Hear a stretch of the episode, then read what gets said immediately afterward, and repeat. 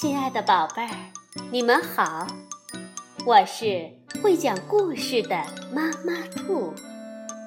故事是可以玩的，欢迎宝贝儿们到小粽子和妈妈兔一起边看边听玩故事。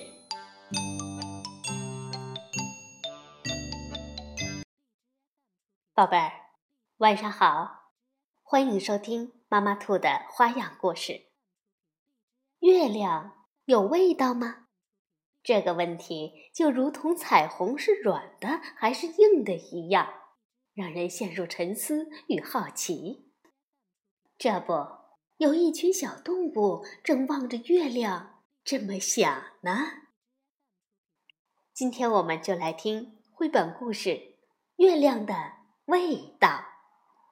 是由麦克·格雷涅茨文图，依然彭毅翻译，二十一世纪出版社出版。月亮是什么味道呢？是甜的还是咸的呢？真想尝一小口啊！夜里，动物们望着月亮，总是这么想。可是呢，不管怎么伸长了脖子、伸长了手、伸长了腿，也够不着月亮。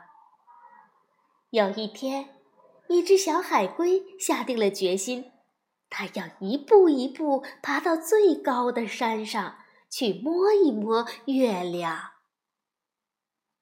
爬到山顶，月亮近多了，可是小海龟。还是够不着。海龟叫来了大象：“大象，你到我背上来，说不定我们够得到呢。”月亮想：“这是在和我玩游戏吧？”大象的鼻子往上一伸，月亮轻轻地往上一跳。大象。还是够不着，他叫来了长颈鹿。长颈鹿，你跳到我的背上，说不定我们一下就够到了。月亮一看到长颈鹿，又轻轻地往上一跳。长颈鹿使劲伸长了脖子，可还是够不着。长颈鹿叫来了斑马，斑马，你跳到我的背上就会更近了。月亮觉得好玩儿，又轻轻地往上一跳。斑马努力伸长了身子，可还是够不着。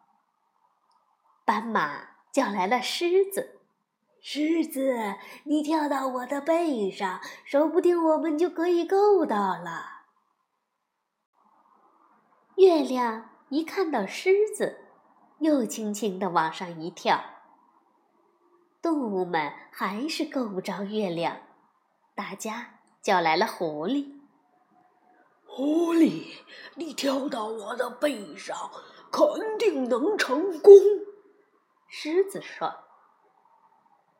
月亮一看到狐狸，又轻轻地跳高了一点儿，眼看就摸到了。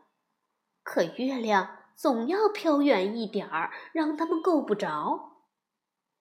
狐狸叫来了猴子：“猴子，你到我背上来，这回我们肯定可以够到了。”月亮一看到猴子，又轻轻地往上一跳。猴子都能闻到月亮的味道了，可还是够不着。猴子。叫来了老鼠，老鼠，快爬到我背上来，我们就能爬上月亮了。月亮看着老鼠，心想：这么个小不点儿，肯定捉不到我的。月亮已经玩累了，这回它没动。